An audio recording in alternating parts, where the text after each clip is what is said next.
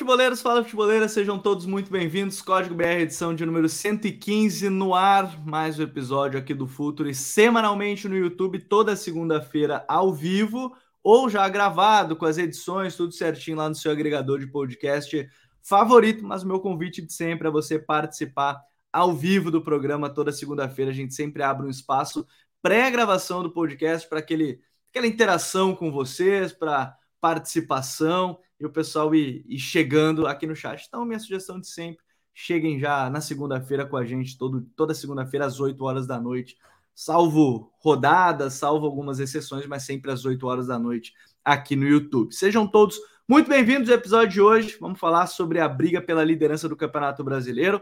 Décima rodada já finalizada, agora teremos 11 dias de pausa da competição devido à data FIFA, finalmente, né? Estão parando o campeonato devido à data FIFA, então vamos falar sobre isso. Na próxima semana a gente vai falar um pouco mais sobre as 20 equipes de maneira geral do Campeonato Brasileiro, como elas chegam para esse momento, afinal de contas, 10 rodadas já, né, das 38 desse campeonato. Então, o tempo vai passando, a gente já começa a ver um pouquinho mais da média das equipes, então sejam todos muito bem-vindos. Hoje aqui com a gente, o Matheus Ferreira do Fogo Stats. Matheusão, seja bem-vindo. Prazer de ter aqui é, mais uma vez. Já participou aqui com a gente em outros momentos.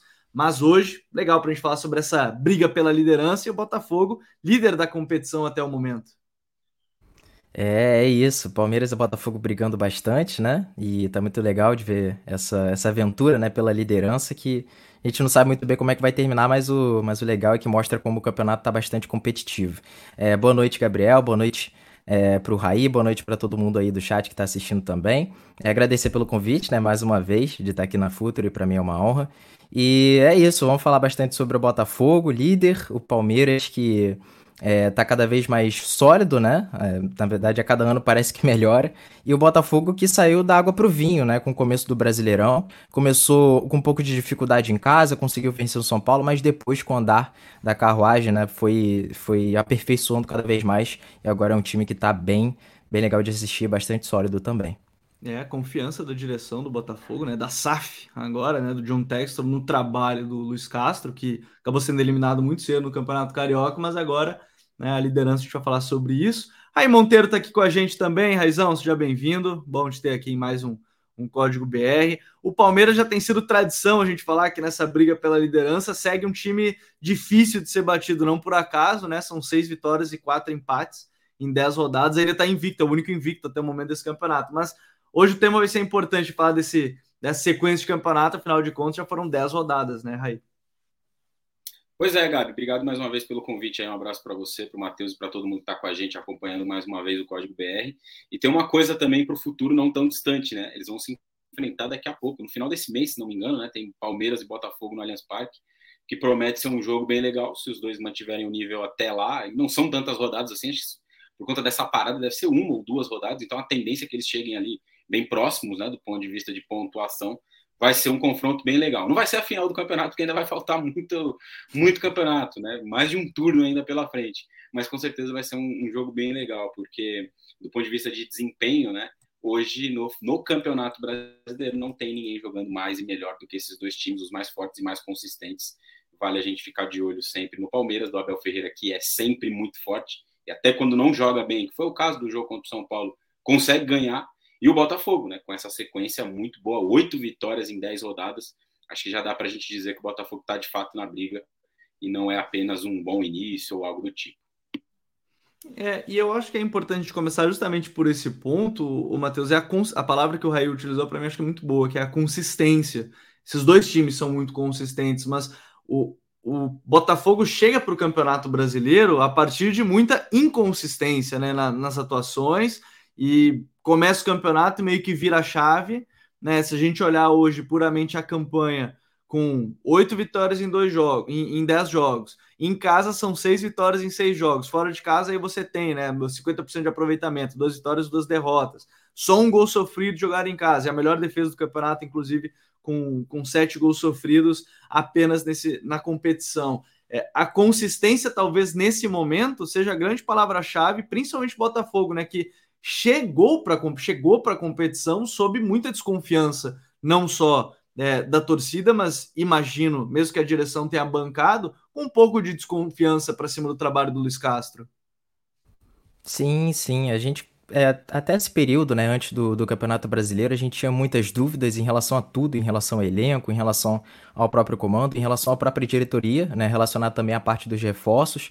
E quando as coisas começaram a se ajeitar, né, depois é, de uma paradinha ali que o Botafogo também fez aquela parte da Taça Rio, e aí teve o, o, outro jogo da Copa do Brasil, e aí o Botafogo passou a demonstrar uma melhora cada vez maior, né, e passou a rodar também o seu elenco, sabendo fazer isso. E começamos a ganhar mais reforços internos, que era uma, uma, uma frase né, que muito se dizia em relação aos reforços que faltaram para o Botafogo contratar no início do ano, mas jogadores que a gente tinha recuperado dentro do elenco, como é o caso do Gabriel Pires, como é o caso também do, do próprio Lucas Fernandes também, que é um jogador que começa sem espaço, depois vai ganhando, é, entre outros, né? Só que esse grande ponto de inconsistência do Botafogo no início do ano, acho que teve relacionado a várias coisas é, que de, bastante determinantes, né? Porque o Botafogo praticamente não conseguiu jogar em casa no início do ano, no Campeonato Carioca. A gente teve que rodar em vários estados. A gente jogou no Espírito Santo, a gente jogou no, no Mané Garrincha. É, e nunca no Newton Santos, né? A única vez que o Botafogo jogou no Newton Santos foi o primeiro jogo do Campeonato Carioca, que foi com o time B. Então ficou um pouco daquilo, né? Do time não poder jogar muito próximo ali da sua torcida aqui no Rio de Janeiro. É, também teve aquela questão do gramado. O Botafogo variava bastante de, de campos e os gramados sempre muito ruins, tanto fora quanto dentro de casa no Campeonato Carioca. E também a questão das lesões. O Botafogo começa o ano sem o Eduardo, né? Que é um camisa 10 do time, o cara importante ali no meio de campo, que faz aquela dupla muito importante com o Tiquinho Soares. E o Tiquinho, sem estar naquele nível de concentração que a gente esperava que ele fosse entrar em praticamente todos os jogos do ano. E isso estendendo para todo o elenco também, né? O próprio Adrielson, que é o, um dos grandes nomes da nossa zaga, é, foi um jogador que também estava oscilando no início da temporada. Então, eram a pré-temporada, a pré-temporada é algo que o próprio Castro fala, né? Que nem sempre os jogadores vão estar naquele nível de, de concentração que se espera. Na verdade, o esperado é que eles não estejam, que eles estejam relaxados, né, tranquilos, porque os erros técnicos são muito comuns nessa, nessa época do ano. O interessante é para que eles cheguem na temporada de, que vale de verdade, né? Com uma tranquilidade, sem muita pressão pelos resultados, para que eles possam realmente jogar aquilo que importa é de maneira mais fresca. Só que não foi isso que aconteceu. Né? A maior parte da torcida do Botafogo falava que o Campeonato Carioca não importava, mas acabou que quando a gente começou, quando a gente perdeu o primeiro clássico, depois perdeu o segundo, aí a pressão veio com tudo, a confiança dos jogadores desceu, e aí eu acho que foi esse grande momento que iniciou né, a, a oscilação de fato do Botafogo é, e, e deixou o trabalho do Castro um pouco mais exposto ali. É, e aí, nesse ponto, uh, é interessante de, de tocar os reforços internos, acho que é uma, uma boa frase, porque o Eduardo é um bom caso. Se eu não me engano, eu, não, eu acho que foi o, o Matheus até que postou no perfil dele sobre o aproveitamento do time com o Eduardo e o Tiquinho juntos, né? Que era o aproveitamento super alto do time, em termos de vitórias e em termos de pontos conquistados. É, os dois são os dois dos melhores jogadores do time nessa, nessa temporada, a gente pode falar de outros, mas eu acho que o mais interessante, se a gente pega de maneira geral dentro dessa consistência aí que a gente pode falar do Botafogo, é que o elenco, independente se a gente vai dizer que é o melhor elenco ou está entre os cinco melhores elencos, seis, sete, é um elenco muito, ele é, ele é muito homogêneo, digamos assim, né? Porque você perde, claro, ah, perdeu o Tiquinho Soares ou perdeu o Eduardo é uma coisa, mas de repente você perde o Tietê, pode jogar um Marlon Freitas, você perde ali o, o Marçal, que também é um jogador acima da média, mas o Hugo tem jogado muito bem. Então, assim, querendo ou não, o Luiz Segovia na defesa, saindo o Cuesta ou o Adrielson, você tem, querendo ou não, um elenco que as peças ainda são bastante homogêneas, querendo ou não, para manter uma regularidade, uma constância, né? É, e, até a forma de, e até a forma de jogar também, né? Do Botafogo, quando é necessário trocar algumas peças, o time consegue manter o padrão acho que isso é, que é, isso é uma das coisas mais interessantes da gente observar nos times. Quando é preciso mudar peças, não se perde tanto o padrão assim. É, eu até acho, isso é só uma, um achismo mesmo, em alguns momentos, de uma forma geral, o Luiz Castro talvez tenha poupado menos do que muita gente imaginava, não sei se do que poderia, né? Daqui sentado na, no, no meu quarto, não posso dizer que menos do que poderia mas talvez menos do que muita gente imaginava, né? É, por exemplo, a linha de quatro a gente vê poucas variações, né? O Adrielson e o Cuesta jogam a maioria dos jogos, quase todos. É, na esquerda, o, o, Hugo tem entrado mais em alguns momentos. mas de uma forma geral a base se mantém ali na maioria dos jogos, com o de Plácido na direita, Lucas Perry de ótima temporada no gol. Aí do meio para frente você já encontra algumas variações. Você tem o Tietê, que é uma peça, me parece uma peça fundamental. E aí, ao lado dele pode jogar o Marlon, já jogou o Gabriel Pires em um determinado momento, até mesmo o Lucas Fernandes. É, o Eduardo é uma outra peça também fundamental, que sai menos do time. E aí os jogadores de lado, né?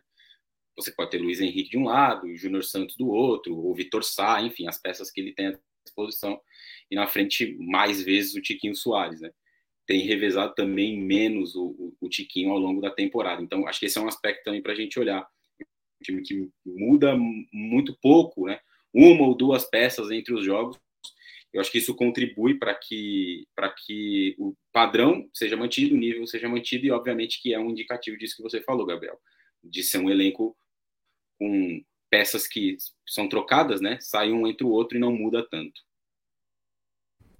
E aí a gente está vendo nesse momento essa, essa regularidade, né, em, em termos até da própria Sul-Americana, onde em um ou outro jogo, acho que foi contra o César Valerro, né, que se preservou um pouco mais o, os jogadores, e aí se tinha dúvida, mas querendo ou não, a, a classificação estava vindo, aí tem agora o empate mais recente contra a LDU, encaminhando a classificação na, na Copa Sul-Americana, Matheus. E aí a gente pode falar assim, tá, mas o que, que muda tanto assim de, de, um, de um campeonato carioca que o nível de exigência era menor? Você já falou até algumas, alguns detalhes importantes, termos de concentração, de jogadores que estavam fora e tudo mais, para esse campeonato brasileiro, porque me parece que tem um, um fator que pode ser importante, que a gente pode levar em consideração, que os times relação carioca para brasileiro atacavam mais o Botafogo, então o Botafogo também naturalmente tinha um pouco mais de espaço para jogar em velocidade, como o Luiz Castro fala dos ataques rápidos, né, não só da, dos contra-ataques, transições, mas o que, que para você foi a grande virada assim, em termos de, de parte dentro de campo em relação a carioca para Campeonato Brasileiro para a gente ver essas atuações hoje do Botafogo?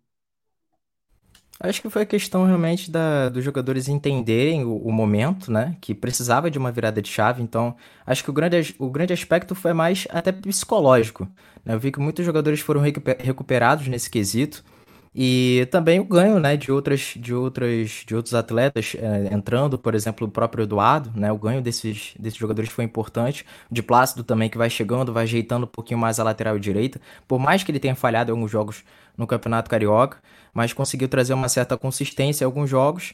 E é, esse aspecto psicológico ele é muito importante, né, porque por exemplo, o Marlon Freitas era um jogador que estava ainda muito fora de ritmo, já estava sendo bastante criticado durante o Campeonato Carioca.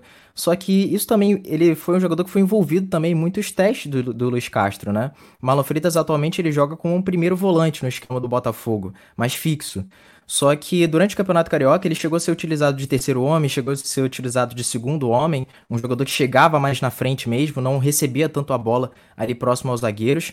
Então o jogador foi tentando se, se, é, se moldar a isso, né? Isso obviamente vai vai dando alguns, algumas coisas no, no, rendimento dele, né? Vai atrapalhando um pouco porque são vários testes. Isso aconteceu também com o próprio Gabriel Pires. Gabriel Pires jogou como segundo volante, jogou como terceiro homem. Então, achar a posição ideal para esses jogadores foi muito importante também para o início é, dessa, dessas competições mais importantes, né? E hoje o que o Raí falou muito bem é justamente isso. O Luiz Castro parece que ele sabe usar perfeitamente cada meio-campista do Botafogo, que é basicamente o setor onde a gente tem a maior rotatividade. E nas pontas, que era um problema pra gente, conseguimos recuperar alguns jogadores é, psicologicamente, como o Vitor Sá, por exemplo, que era um cara que já estava sendo tratado como um jogador escanteado. Ele volta e vira basicamente um titular da equipe. É, só que tem alternado com o Luiz Henrique, que era outro muito criticado também, e foi evoluindo. É, às vezes ele até ganha a titularidade do Vitor Sá. E também um cara muito importante, né, que começou a oscilar um pouquinho antes dessa data FIFA, que é o Júnior Santos. O Júnior Santos deu uma baita injeção de, de ânimo nesse time do Botafogo, um jogador que tenta, um jogador que se impõe fisicamente, dá muita tranquilidade pro de Plácido também, porque faz uma recomposição boa. Então, foi um jogador ali que foi bastante importante também para dar um ânimo maior ao nosso, ao nosso setor ofensivo, porque o Gustavo Sauer, por mais que tenha é, uma capacidade técnica boa, é um jogador que fisicamente parece que não agrada muito Castro. Não é à toa que a gente contratou o Matias Segovia, né, que é o, uma, uma promessa aí paraguaia. E em vários jogos mais duros do Botafogo, em que você precisa trocar o Gino Santos, o Luiz Castro ele, prefere, ele prefere colocar o Matias Segovia do que o Gustavo Sauer. Então já é um indício que fisicamente ele, por mais que ele seja até maior, né, fisicamente do que o, do que o Segovia, ele ainda prefere o garoto, porque o garoto parece que se doa um pouquinho mais, né, consegue trazer mais intensidade. Então acho que o ganho foi esse, foi da gente conseguir recuperar os jogadores psicologicamente, né? E formar essas, é uma palavra que o Luiz Castro fala também, as sociedades no meio de campo. A gente sabe que Marlon Freitas e Tietê, é o Tietê que joga como segundo volante, o Marlon fica como primeiro. Se for o Marlon e o Gabriel Pires, você pode colocar os dois um pouquinho mais alinhados, né? Porque o Gabriel Pires também auxilia bastante. Danilo Barbosa foi um jogador que começou né, a, a, se solidificar bastante no esquema do Botafogo. Era o primeiro volante que a gente achava que faltava, porque ele unia a técnica à força física. Era algo que o Tietchan não tem muito jogando como primeiro volante, porque ele é um jogador que ocupa bem os espaços, mas não tem aquele desarme, sabe, que se espera às vezes de um primeiro volante. O Danilo trouxe isso. E aí quando a gente perde o Danilo, volta o Gabriel Pires. Então essas trocas foram muito importantes, né? E foi o que foi é, mantendo esse nível do Botafogo até hoje. Deixa eu colocar um outro ponto aqui, aí que eu acho legal a gente poder falar. E eu até vou colocar na tela, quem acompanha ao vivo pode ver a imagem, fica mais fácil, mas vou tentar traduzir. É, que são os, os pontos esperados e os pontos do Brasileirão, que é uma métrica, resumidamente, tá? O que, que são esses pontos esperados? Não sou eu, Gabriel, que decidi, não. Eu acho que o Botafogo teria 19 pontos nessa rodada. É que a gente recebe essas mensagens e o cara um dia um cara falou, né? Porque só, foi um flamenguista um... que fez. Diga, Raí. É, eu, ia falar, eu, ia falar, eu ia falar exatamente disso. Nosso amigo Sub-Zero lá no canal do YouTube, que ficou ah, muito puto com a, com seu, a sua análise do Flamengo, dizendo que era uma é. vergonha você é, desvendar os mistérios do time do São Paulo. Um grande abraço. Mas sabe que eu me salvei, né? Eu me salvei das críticas. Quem quiser ver esse comentário, tá lá, tá lá no vídeo que a gente fez do, do Flamengo. Eu me salvei das críticas, ele fala assim: se você for flamenguista esses, essas mentiras, isso aqui, tudo que eu te falar é para você. E aí não, não, vai rolar. Nesse, nesse momento, pro Sub-Zero lá, que é o meu personagem favorito do Mortal Kombat, não vai rolar, tá? Desculpa, Sub-Zero, desculpa. Mas o que, que, são os pontos esperados, tá? É uma métrica de maneira simples, vocês que acompanham mais o canal e quem não acompanha está chegando aqui pela primeira vez.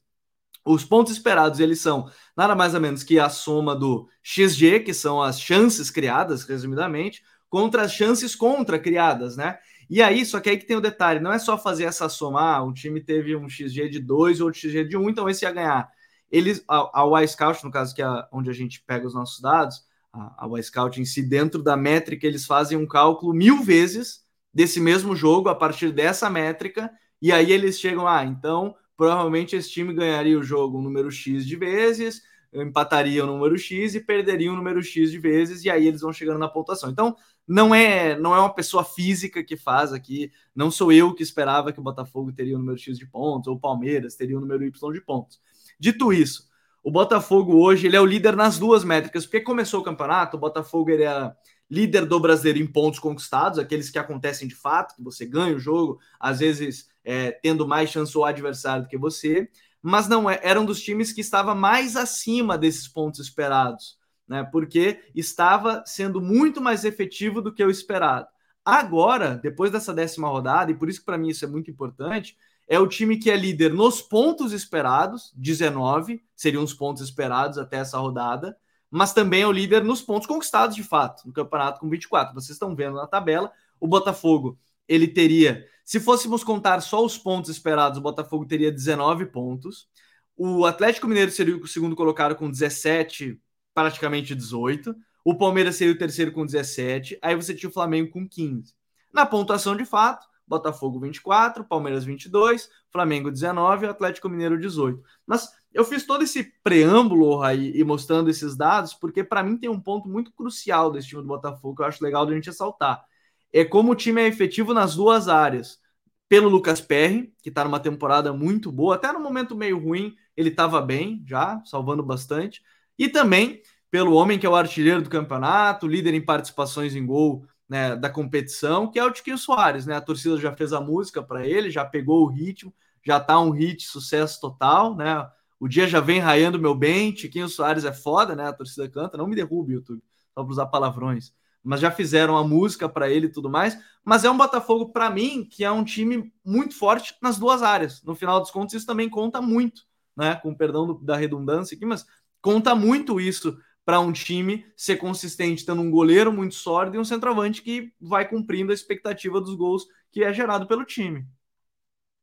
Pois é, o, o jogo acaba que se decide nesse espaço, né? Nas duas áreas. E o, e o Botafogo tem conseguido ser muito forte, como você disse, muito sólido nas duas. E esse número de pontos esperados e, o, e os pontos vencidos, eu acho que eles ajudam a gente a ilustrar um pouco isso, né? Eu estava até procurando aqui o, o, número de finalizações do Botafogo para ter uma ideia do número em relação a, a, a, conta chances e gols, né?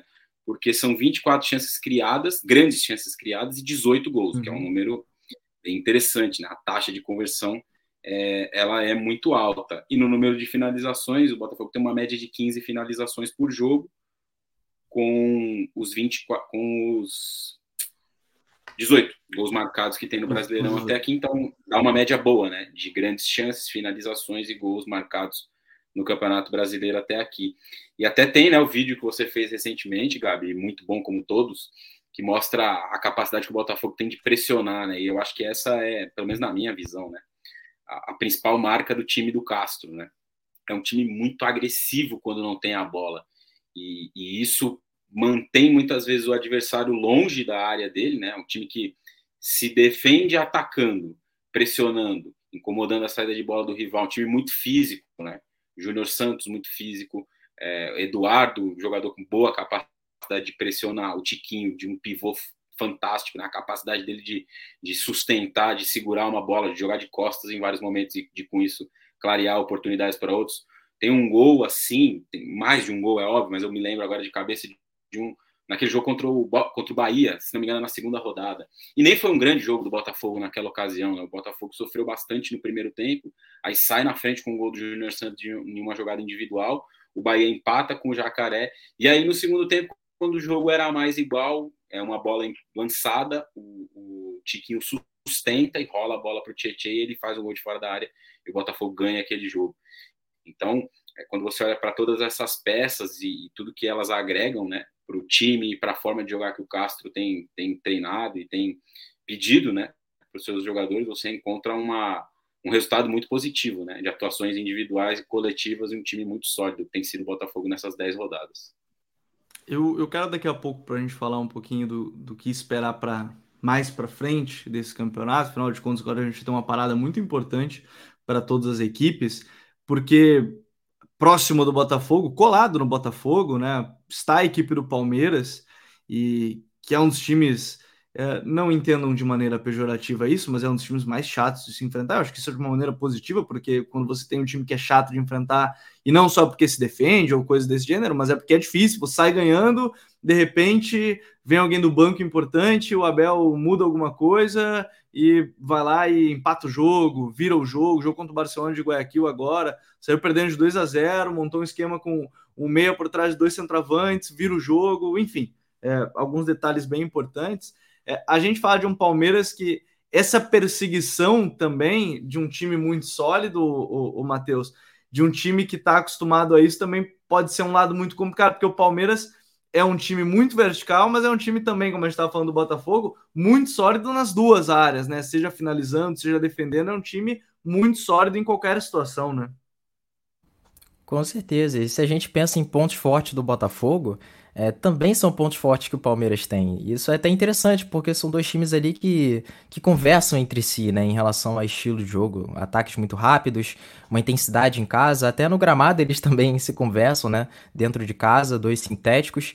E duas equipes ali que fora de casa perderam um pouco mais de resultados, né? O Botafogo perdeu duas fora de casa e o Palmeiras empatou, se não me engano, foram três jogos, né, fora de casa, ou dois.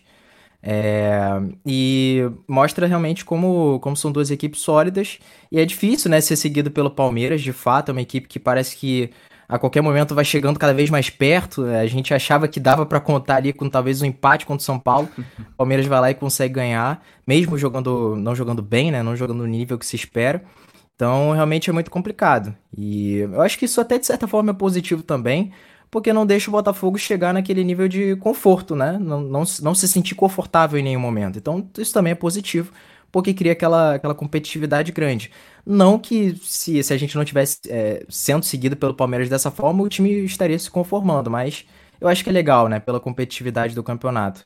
E vai ser interessante ver, ver o duelo entre, esse, entre essas duas equipes. O Botafogo vai pegar o Cuiabá, Palmeiras agora eu não lembro quem eles vão pegar antes do jogo contra o Botafogo, mas vai ser um duelo duro, um duelo difícil, mais pro Botafogo, porque vai enfrentar o Palmeiras é, fora de casa. Mas é aquilo, né? Como eu disse, as características são similares, então deixa aquela, aquela, aquele ponto de interrogação pra gente saber o que, que vai acontecer num jogo como esse. E o Botafogo enfrentou o Palmeiras no Brasileirão passado em contextos muito diferentes. Sim. Fora de casa, né, no primeiro turno, o Botafogo totalmente desfigurado por lesões, não tinha nem centroavante para utilizar no jogo. Luiz Castro acabou também fazendo algumas invenções, né? Coloca o Hugo, que é lateral esquerdo, como ponta, e o Botafogo toma um vareio, né? E aí chega no segundo turno, o Botafogo começa até bem o jogo, o Tiquinho Soares faz um golaço, só que aí a gente acaba pecando um pouco ainda naquela oscilação que tinha do time dentro de casa, que era o nosso grande defeito é, principalmente depois da segunda janela, que era conseguir os resultados dentro de casa, né? A gente abre o placar, depois a, o Gabriel Pires comete um pênalti muito bobo, depois ele comete outro erro que gera gol e condicionou um pouco mais a partida e a gente perdeu novamente. Então vai ser um grande duelo porque o Botafogo vai estar no melhor momento, né, na minha visão. Né? Não vai depender muito assim do jogo contra o Cuiabá, mas o Botafogo chega talvez no seu melhor momento ali com o Luiz Castro e o Abel também num momento muito bom com o Palmeiras e dentro de casa, que é o contexto perfeito para eles é, jogarem o melhor futebol. E aquilo, né? São duas equipes que defendem muito bem a grande área. É, e destacando até no Botafogo, é impressionante o quanto o Tiquinho e o quanto o Adrielson comandam essas duas fases, essa fase ofensiva com o Tiquinho e a fase defensiva com o Adrielson, né? O Adrielson, para mim, é o melhor zagueiro do campeonato em termos de conseguir defender a própria área. É, inclusive o SofaScore lançou os dados dele, ele é, o, ele é o jogador com mais ações defensivas do campeonato. E é um jogador que parece que a cada jogo tá melhor, né? E além disso, ele não só defende a, a grande área com muita qualidade, como é um jogador que comete pouquíssimas faltas, né? Nos últimos 10 jogos, se eu não me engano, 6 jogos o Adrielson não cometeu faltas. Então o jogador tem um índice desse, sofrer pouquíssimos amarelos, ainda por cima ser o líder em ações defensivas, mostra o nível realmente que ele está demonstrando. E com o Palmeiras não é diferente, tem Gustavo Gomes, tem uma laterais também muito sólidos, então vai ser um jogo bem interessante da gente acompanhar. É, o, a rodada ela vai ter, depois que voltar né, o campeonato, vai ter Cuiabá e Botafogo, Palmeiras e Bahia, jogo fora de casa, e aí depois, no dia 25, Palmeiras e Botafogo, jogo no, no Allianz Parque. Mas o Raí, esse time do Palmeiras, assim, além de ser esse time difícil de se enfrentar, a gente já fala dessa força também, obviamente, na, nas duas áreas, é que o time tem se tornado também, é, para desespero de muitos, um time também ainda mais agressivo com a bola, sendo um time mais agressivo, finalizando, criando mais oportunidades de gol. E aí a gente pode ressaltar a própria entrada do Arthur ali pelo lado direito, né? Que é aquelas contratações que é só contratar e colocar porque é perfeita para o sistema do, do Abel, né? O ponta direita já estava acostumado a ficar mais aberto pelo lado do campo, é, enfim, todas as funções que ele fazia no Bragantino, ele basicamente está fazendo no Palmeiras, agora com companheiros de nível ainda maior, num time que está jogando ainda mais, é, e que ajudaram muito esse time do Palmeiras nessa temporada, né? A, a suprir a ausência do Rafael Veiga, né? Que era uma perda importante em bola parada, em finalização de média distância, mas você supre com um cara que fica ali pelo lado direito coloca o Veiga um pouquinho mais por dentro, liberando mais ainda ele para finalizar, entrar dentro da área, mas é, contratações pontuais que fizeram o time subir de nível, até o próprio Richard Rios também, né? Pois é, o Richard Rios tem uma característica, começando por ele, que você citou por último, né? Bem diferente de outros jogadores de meio campo do Palmeiras, ele é um jogador com uma capacidade de drible curto maior, até de, de, controle maior da bola em vários momentos, né? Ele, ele foi formado no futsal, né? Ele vem do futsal e então ele tem essa facilidade. Ele é um pouco diferente do um pouco bastante diferente do Gabriel Menino, por exemplo, diferente do Zé Rafael também. Eu até imaginava que ele teria mais espaço do que ele vem tendo. De verdade, eu imaginava que ele ganharia a vaga do, do Gabriel Menino, mas por enquanto o Gabriel Menino tem conseguido se manter como titular no, no meio do Palmeiras, ali na dupla, né? Porque teve a mudança do Zé Rafael, que deixou de ser oito, passou a ser cinco nessa temporada depois que o Danilo saiu. É, em relação ao Arthur, cara, lá atrás, quando começou essa especulação da contratação, eu tinha um pouco de dúvida do que seria o Arthur no Palmeiras, por entender que no Bragantino ele jogava de uma forma bastante diferente da que o Palmeiras joga, então eu tinha um pouco de dificuldade de entender como ele poderia se encaixar. Se ele seria um reserva do, do Veiga em um determinado momento, para jogar como um 10, né, no 4-2-3-1 que o Abel desenha. Então eu tinha um pouco de dificuldade para entender como ele se encaixaria. E ele se encaixou muito bem, né, como esse ponta do lado direito. E, eu acho que o principal ponto em relação ao Arthur no Palmeiras é que ele tem entregado muita consistência sem a bola. E isso tem sido um diferencial a favor dele. É claro que com a bola ele contribui, tem feito gols, assistências, cria jogadas e tal, mas sem a bola ele ajuda muito a defender aquele corredor ali. Tem, tem jogado mais o Mike né, nos últimos tempos. Ele ajuda muito a defender aquele corredor. E isso é, é, tem sido muito importante para o Palmeiras se manter sólido e, e defensivamente tão forte. Porque se a gente olha para o começo da temporada, enquanto o Abel tentou fazer os ajustes sem o Danilo, o Palmeiras sofreu muitos gols, né? O Palmeiras, que era um time de defesa sempre muito forte, nesse ano teve uma taxa maior de gols sofridos, e gols sofridos em sequência. Né? O Palmeiras teve sequência aí de 5, 6, 7 jogos tomando gol todo jogo. Antes do ajuste com o Zé Rafael e antes também da chegada do Arthur. Depois que o Arthur chegou, o sistema se ajustou um pouco mais, o Palmeiras passou a sofrer menos. Então ele é, e é curioso a gente dizer isso, né? Porque ele é um atacante, é um jogador com muita capacidade de criação, finalização, enfim, rápido, mas você talvez lançar aí como principal é, característica dele nesse time, ou principal coisa que, que ele trouxe para o Palmeiras nas últimas, desde que ele chegou, desde que se tornou titular, uma capacidade maior de se defender, né, de ajudar sem a bola, não deixa de ser curioso. Então, por isso também que ele tem levado vantagem em relação a outros, ao Giovani, por exemplo. Ontem, o, o, depois do jogo contra o São Paulo, o Abel até falou um pouco sobre isso, né? Ele foi perguntado sobre a base e tal. E aí ele falou: uhum. como que eu uhum. vou colocar o Giovani no time agora com a bola que o Arthur tá jogando? Ele vai ter que sentar e esperar a vez dele e não vai ter jeito. Então, o, a, o próprio Abel também está muito satisfeito, né? Com o que o, o Arthur tem entregado para o Palmeiras nessa, né, nessa, nesse período em que ele é titular. Ele sempre dá uma é um segurada, time... né? Quando fala da base, né? Ele sempre dá aquela segurada Sim. também nos jogadores. Eu acho que ele vai bem. Eu acho que ele vai bem nesse sentido. Até mesmo no caso Hendrick, né?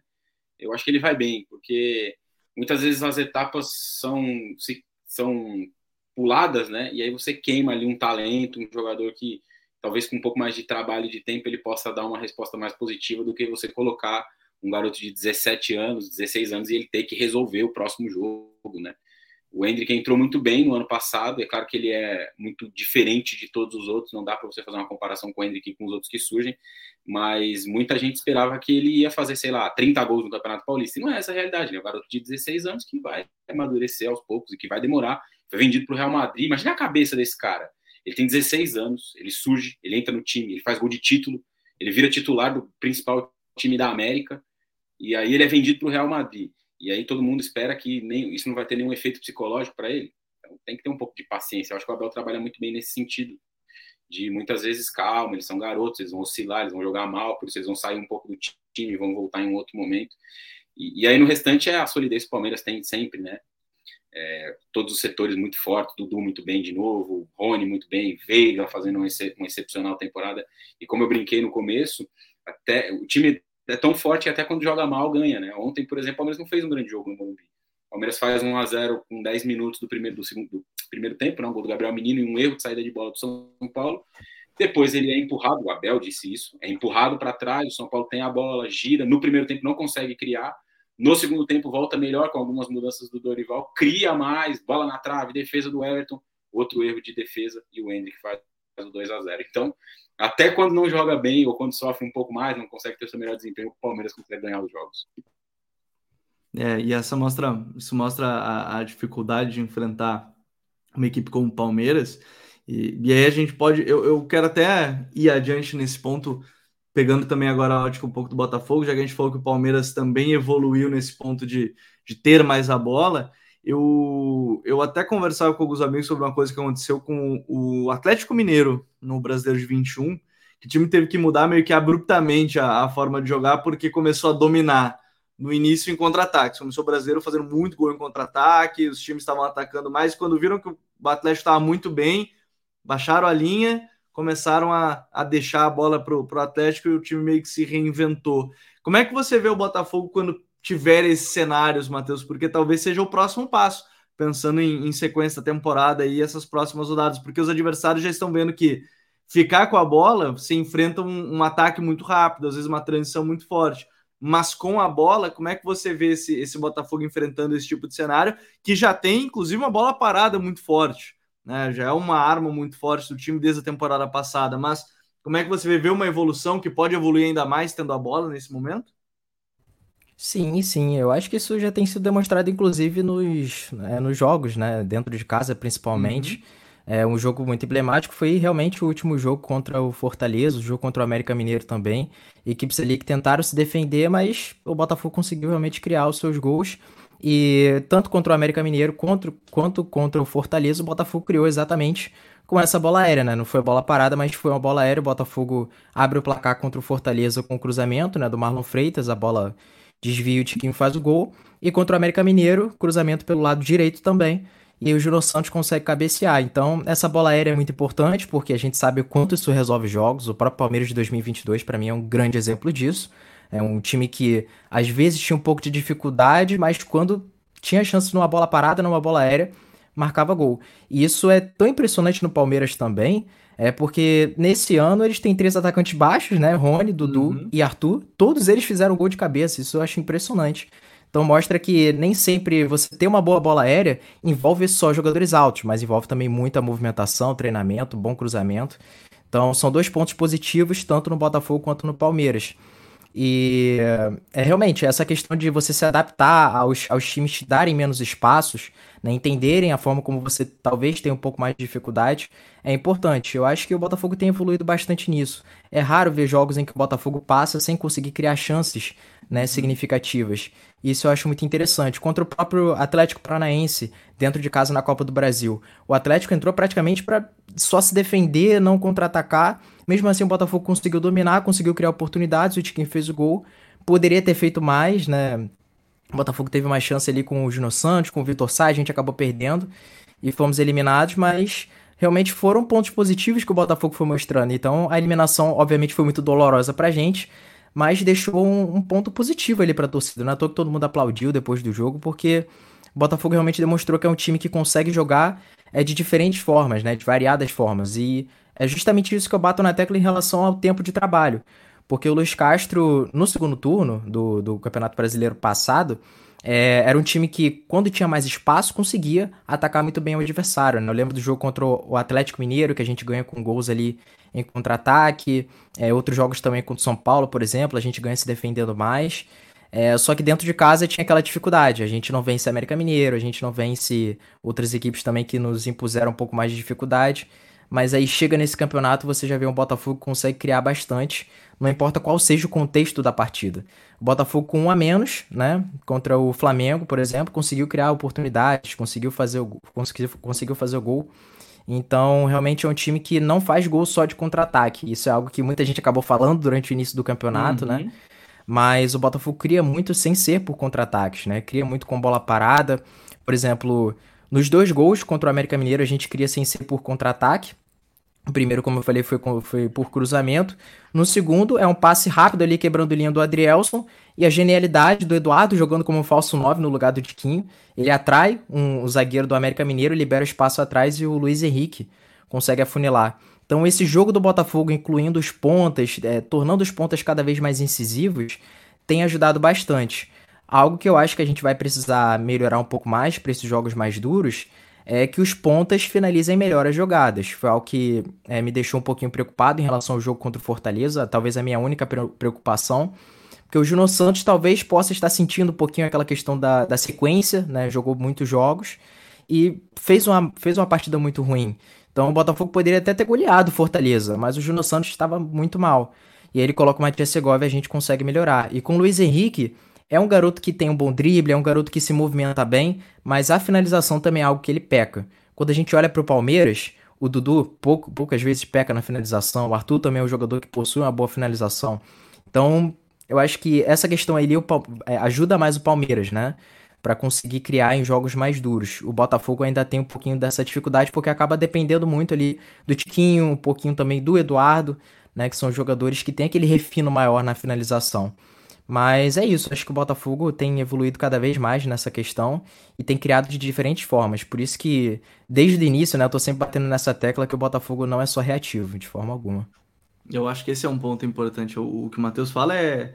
Talvez seja muito crucial de entender que o time não é só um time reativo, porque é, acho que esse gol contra o América que ele falou é, é muito bom de mostrar. O gol contra o Atlético Paranaense na Copa do Brasil, que a jogada também vem com o Adrielson, encontra o Tietê, Tietê encontra o Tiquinho Soares aberto pelo lado esquerdo, então assim, acho que tem aí algumas coisas bem importantes quando os adversários estão sem a bola, não só quando você recupera e, e ataca rapidamente. Mas aí a gente pode entrar ainda nesse, nesse ponto de tá, o Botafogo, o próximo passo é esse, já, já tem evoluído no quesito. Aí eu quero quero colocar um outro ponto que a gente falou já um pouquinho, falou do, da, das duas é, das duas áreas sendo, sendo bem importantes aí, mas eu queria falar um pouquinho mais sobre o, o Tiquinho Soares, porque no final das contas, eu gosto muito que uma vez o Luiz Castro falou que era, era muito estranho ninguém conhecer ele aqui no Brasil, sabendo ele, Luiz Castro, e, e quem acompanhava o Tiquinho Soares no Porto, enfim,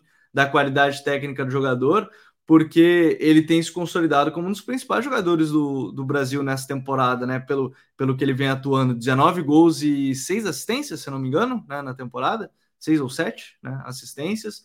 É, enfim, vem se tornando um dos principais jogadores da temporada, num time que vem em franca evolução e, e isso acho que ajuda em todos os sentidos para a torcida, para o time, obviamente, mas ter um jogador desse nível ajuda muito, né? É, fui até olhar aqui, é isso mesmo, 19 gols e 6 assistências em 28 jogos tem o Tiquinho nessa temporada. E, e obviamente que é uma peça fundamental para o Botafogo, né? A gente falou um pouco há, pouco sobre essa capacidade grande que ele tem de fazer um pivô, de reter uma bola para encontrar um passo para outro, até mesmo para abrir espaço, né? Mas de finalização também. Os, os gols desse, dele nesse final de semana mostram isso no jogo contra o Fortaleza, né? Um cruzamento da direita, livre na área, se posiciona bem, domina e chapa no canto do goleiro. O outro tem um pouco de sorte, né? No pênalti, que ele bate o pênalti, o goleiro pega aí no rebote, a bola bate no jogador do Fortaleza e sobra para ele, mas ele gira e bate de primeira e faz o gol. Então ele alinha coisas muito importantes para um centroavante, né? Capacidade de finalização por baixo, por cima, de cabeça ou com os pés boa movimentação, senso de posicionamento, força física para fazer um, um pivô, para ajudar no próprio jogo de pressionar a saída de bola do adversário, que é uma característica muito marcante desse Botafogo do Luiz Castro. Fisicamente é um jogador também privilegiado, né? Tanto que jogou muitas partidas, ele perde poucos jogos, se machuca pouco, embora tenha 32 é, anos, já não é mais um garoto tão jovem assim e tal, mas ele é com certeza fundamental nesse time do Botafogo e e é uma questão porque não há uma reposição, na minha visão, pelo menos, a ele, né? O Botafogo tem ali peças que podem jogar um pouco mais à frente. É, se não me engano, pode ser que eu esteja falando alguma bobagem, o Matheus vai com certeza me corrigir. No jogo contra a LDU, ele jogou com o Eduardo um pouco mais avançado, não foi isso? Nesse jogo agora recente, que foi 0 a 0 em Quito. Acho, Acho que igual jogou contra o América, não. Né? É, esse foi contra o América. Contra o LDU ele coloca o garoto Janderson, que inclusive ele foi muito relutante em usar, mas ele usa o Janderson, que é um centroavante mesmo. É isso. Então ele tem essa questão, né, de, de, de, mais dificuldade quando vai precisar repor. Agora, com a competição a menos, a Botafogo vai avançar na Sul-Americana, a tendência é que avance, vai pegar o Magallanes em casa, é só ganhar, tem uma questão de saldo ali e tal, mas ele deve passar em primeiro e escapar desse playoff contra um time da Libertadores que pode ser um confronto entre brasileiros. Né? O Corinthians muito provavelmente vai se classificar nesse, nesse playoff aí para jogar contra o time da Sul-Americana. Então ele já vai ter uma casa avançada aí, uma data em tese a menos, e isso também vai ser importante para administrar o elenco, esses minutos pensando na sequência do Campeonato Brasileiro e tentar se manter lá em cima, né? É óbvio que a gente também vai precisar olhar para essa gestão dos minutos. Como eu disse lá atrás, eu até tenho a impressão de que o Castro poupa menos do que a gente imagina ou do que outros, enfim, é, pode ser que seja só uma impressão mesmo. Então, isso em algum momento também pode ser uma questão para o Botafogo ter que administrar no segundo semestre, quando as coisas afunilarem um pouco mais. Porque é muito curioso, eu estava até ouvindo hoje um, um, um, debate né, do nosso querido Rodrigo Coutinho, nosso amigaço que está lá no Sport TV, brilhando no Seleção Sport TV, com o também excepcional Carlos Eduardo Mansur, hoje de manhãzinha. E os dois estavam falando exatamente sobre essa questão da parada, né? Porque é, essa parada tem um contexto muito diferente para alguns times, né? Tem, por exemplo, ontem teve o São Paulo e Palmeiras, tal. Aí o Abel, o Abel disse que daria dois dos dez dias, né, que, esses, que eles vão ter, dois dias de folga e nos outros oito ele vai dosar muito a carga de treinamento, porque ele não vai ter alguns jogadores, então esses jogadores vão voltar tendo trabalhado em um outro país, com uma outra metodologia, com viagem, com uma carga diferente. O Dorival já disse que vai trabalhar muito nesses dias, porque ele precisa arrumar algumas coisas do time e é o período que ele vai ter para tentar fazer alguns ajustes. Então, eu não sei qual é o plano do Castro, por exemplo, nesse sentido, mas o São Paulo disse também que vai trabalhar bastante porque precisa ajustar algumas coisas. Então, para cada time, esse, esse, período agora que a gente tem de paralisação, que tem bastante a ver com essa questão de gestão dos minutos e, e, e por consequência, com o elenco do Botafogo, ela também vai ser importante mais adiante. Muito treinador não vai poder pôr o pé no acelerador, vai ter que dosar energias para não matar seus jogadores nesses cinco, seis dias e perder alguém machucado ou algo do tipo. Então, esse também vai ser um aspecto legal para a gente observar na volta, como cada treinador vai usar e vai trabalhar esse período de férias, entre aspas. É, como vai valer esse, esse período. Esse período ele me parece que a gente ainda tem um outro detalhe de um time que está nessa briga que é o Galo. Até poderia ter sido uma das pautas hoje, mas como ninguém sabe o que vai acontecer lá, né? Fica até difícil, a gente não sabe se vai ficar ou não o Cudê, se assim, o Galo já anunciou que não, mas já tem gente dizendo que o Cudê volta para BH agora, hoje, amanhã, enfim, cara, é, eu acho, eu acho é, que ainda tem isso, tem time que vai é, por exemplo, o Galo vai fazer essa mudança com o treinador para agora tentar aproveitar esses 10 dias.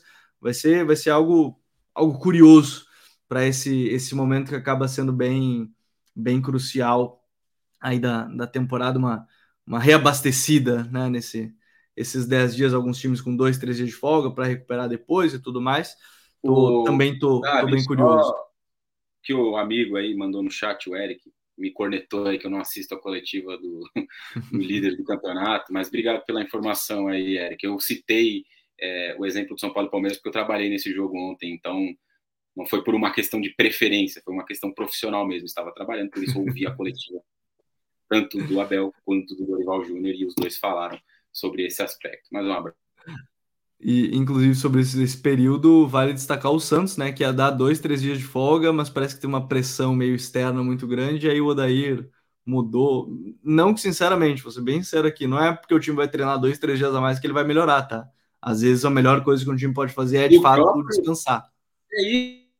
E o próprio caso aí que o amigo traz, né? Que o Castro vai dar quatro dias de folga. Pode ser interessante. Dar quatro dias, os caras vão lá, se reúnem com a família, tem um Relaxa, né? Claro físico, relaxa, recarrega energia e volta. Eu, eu acho que não tem uma receita.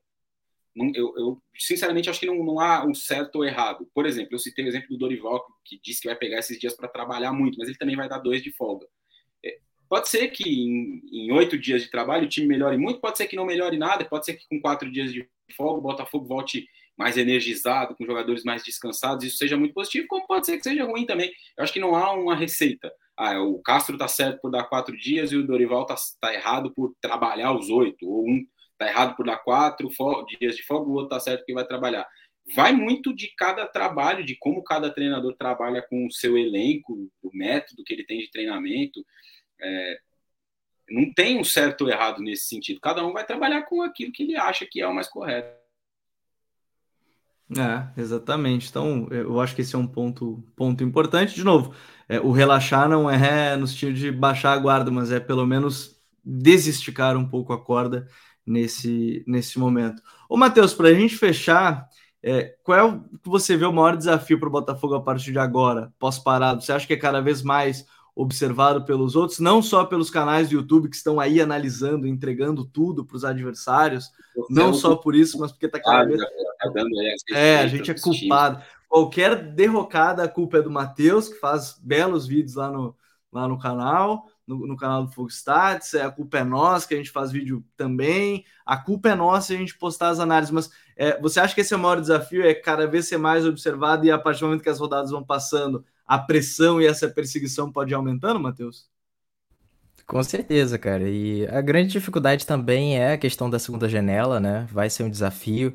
O próprio John Textor já, já falou um pouco sobre essa questão também de tentar manter é, os atletas em destaque. Por exemplo, ele garantiu a permanência do Adrielson e do PR, já é algo pra gente ficar feliz, né? Porque são dois jogadores muito importantes.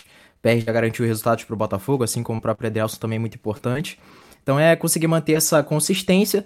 Também vai ter um novo nome aí chegando, que é o Diego Hernandes, né? Que é uruguaio, promessa também, assim como o Matias Segovia. E é um jogador que já está treinando com o grupo, né? Já estava treinando com o grupo, então a tendência é que ele já chegue entendendo muito bem do nosso sistema, né? E já um pouco mais habituado. Claro que só pelo fato dele estar treinando não significa que ele não precise desse tempo de maturação, porque ele vai enfrentar adversários brasileiros. Então é diferente de estar ali no treino.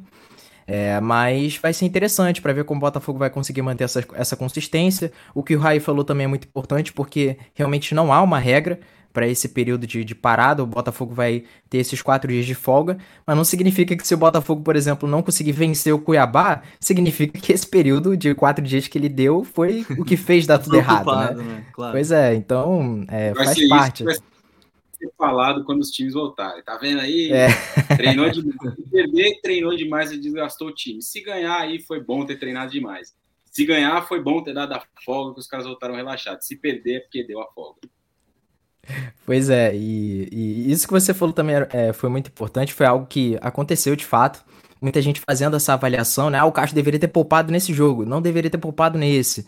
Aconteceu, por exemplo, contra o Goiás, que a gente joga com o time titular de fato, aí chega contra o Atlético Paranaense, aí a gente esperando que não era para é, dizendo que não era para ele ter utilizado o time titular, né? Porque acaba utilizando o Hugo como lateral esquerdo.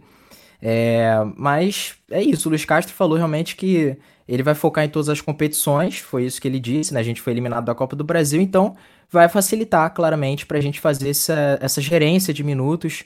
É, o Marlon Freitas, por exemplo, é um cara que eu destaco, porque ele ganhou muito espaço com a lesão de dois volantes nossos, Gabriel Pires e o, Marlon, e o Danilo Barbosa. Ele, inclusive, foi titular nos últimos seis jogos seguidos e não foi substituído nenhuma dessas vezes. Então mostra como foi um jogador ali que foi importante para que a gente conseguisse rodar outras posições, é, utilizando ele que estava um pouco mais fresco, né? Mas a grande, o grande ponto para o Botafogo depois dessa parada da data FIFA vai ser o retorno de lesionados, o Danilo Barbosa e o Gabriel Pires, que são os meias que mais recuperam bolas por, por 90 minutos no elenco do Botafogo.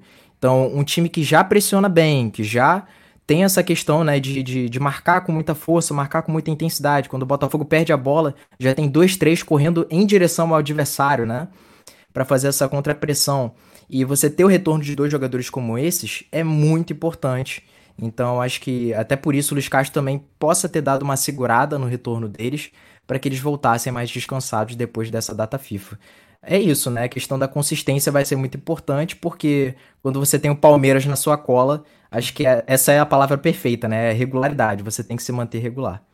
É, não pode baixar a guarda em, em nenhum segundo. Mas acho que a gente vai ter agora esses próximos 10 dias para isso. Semana que vem a gente vai voltar aqui no, no Código BR para fazer uma análise mais geral do campeonato, de todas as equipes, o que, que a gente esperava, o que está acontecendo de fato dentro de campo. Nosso Power Rank tem algumas coisas aí que deram bem diferente. A gente vai mostrar aqui o que, que a gente falou na época antes de começar o campeonato e o que, que tem acontecido atualmente. Botafogo é uma delas que chegou para o brasileiro mal, mas agora o brasileiro está muito bem consolidado.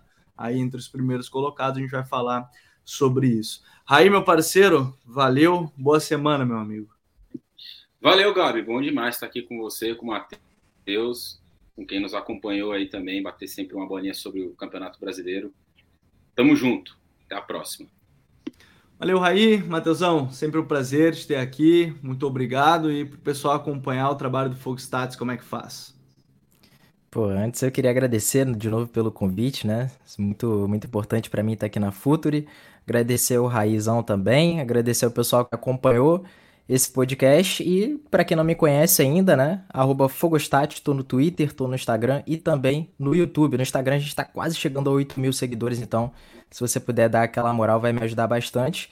E lá, né, como eu já indiquei um pouquinho aqui em tudo que eu falei, a gente faz análise tática, a gente faz análise estatística também, tudo que envolve Botafogo dentro das quatro linhas, mas também dou algumas opiniõezinhas sobre a parte de fora então, antes de deixar esse podcast aqui no ao vivo, já deixa aquele like, se inscreve aqui no canal se chegou aqui pela primeira vez. Muito obrigado a todos que nos acompanharam. Quem está acompanhando os agregadores de podcast, eu sempre convido a acompanhar ao vivo, toda segunda-feira. A gente volta na próxima segunda, também às 8 horas da noite, aqui no canal do Futuro. Um grande abraço a todos e até a próxima. Valeu, tchau!